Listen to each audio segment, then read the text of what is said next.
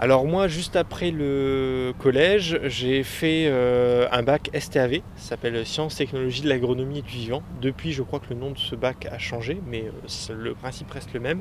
Ça vous apprend en fait à découvrir un peu le monde de l'environnement et de l'écologie. Et derrière, ça vous permet de pouvoir euh, envisager de travailler dans l'environnement de manière générale. Et ensuite, il y a tout un tas d'autres cursus euh, vers lesquels vous pouvez vous diriger, l'eau, euh, les milieux naturels. Bon, en l'occurrence, c'est là-dedans que je suis parti. donc j'ai fait un BTS GPN. GPN, c'est gestion et protection de la nature. Et en fait, euh, on vous apprend à gérer une forêt, à gérer une rivière, à, créer des mares, etc. Ça vous donne des grandes notions d'écologie et ça vous permet de, mieux comprendre en fait l'environnement qui vous entoure.